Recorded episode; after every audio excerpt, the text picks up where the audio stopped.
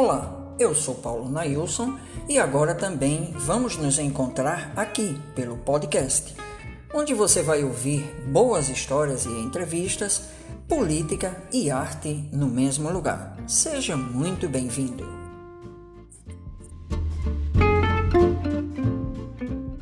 Democracia precisa ser reconquistada todos os dias. A democracia não se conquista apenas ao eleger o presidente da República.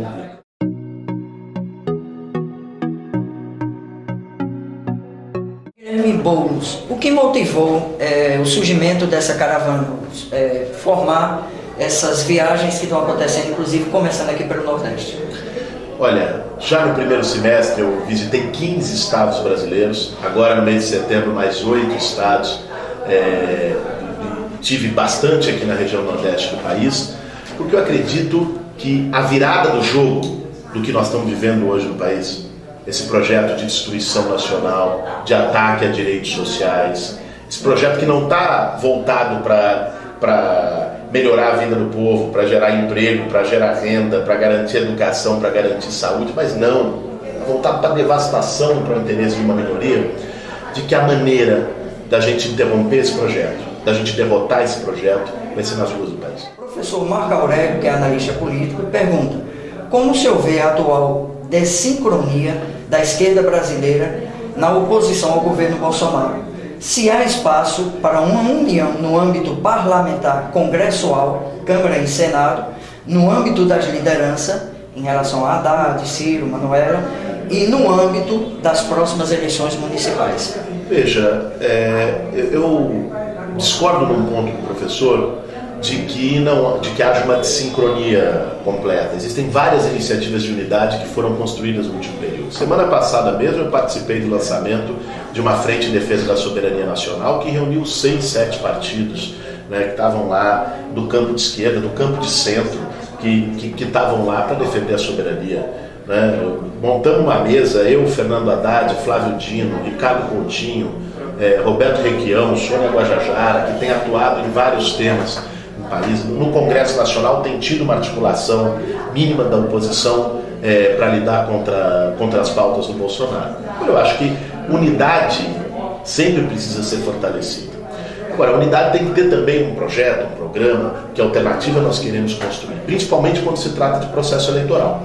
Nós temos buscado fortalecer é, unidades no campo de esquerda para 2020 para derrotar o projeto do Bolsonaro. A unidade é um processo. Eu acho que a esquerda brasileira tem avançado nele. Processo em constante construção. Né? Professora Aline Salles, que também é colunista do, do blog, ela pergunta: como você vê o pedido de reintegração de posse da Fazenda de Normandia pelo INCRA, já que o Centro de Formação Paulo Freire tem parceria com quase todas as estatais do Estado, fornecendo alimento, inclusive. Né? É isso. Olha, Aline, é, é um escândalo esse pedido. É uma provocação. Eu dizia agora há pouco, é, é uma coisa inacreditável. E acho que revela o período de trevas, de ignorância que nós estamos retrocedendo no Brasil, que se queira despejar um lugar extremamente produtivo, onde há uma, onde há uma agroindústria, né, onde há um, um trabalho é, voltado à agricultura orgânica, inclusive, é, e onde há um centro de formação, uma escola. Essa turma quer despejar uma escola. Qual é o sinal de ignorância que esse? Daqui a pouco estão queimando o livro.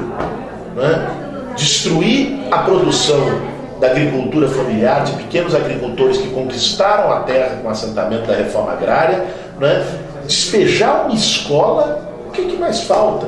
Por isso, essa luta pelo assentamento Normandia e pelo Centro de Formação Paulo Freire é uma luta de todos nós. É, nós vamos nos comprometer a ajudar a fortalecer a repercussão nacional dessa luta e meu, meu compromisso é, é inteiro de completa solidariedade a, aos assentados e, a, e ao MST que organizou essa escola. O jornalista Almir Villanova é, pergunta qual o caminho a ser percorrido pela esquerda e pelas demais forças progressistas para que essa onda de ódio seja dirimida, sem que se caia nas armadilhas do messianismo. Olha, a democracia, ela não é algo que se conquista de uma vez e acabou. Talvez a gente tenha achado isso no fim da ditadura militar, que era uma conquista para sempre. A democracia precisa ser reconquistada todos os dias. A democracia não se conquista apenas ao eleger o presidente da República. Democracia é respeito às liberdades, a liberdade de imprensa, a liberdade de opinião, é respeito à diversidade, aos movimentos sociais, a quem pensa diferente. Né? Então, o, o, o que a gente mais tem que fazer para derrotar essa onda autoritária no país é justamente exercer a democracia. É não se silenciar quando tentam nos censurar. É não recuar quando tentam calar as lutas impedir o povo de lutar. É resistir sempre a qualquer avanço da arbitrariedade, a qualquer avanço do autoritarismo. É esse o desafio que nós temos, que a nossa geração tem, e é isso que nós temos buscado fazer na oposição ao Bolsonaro.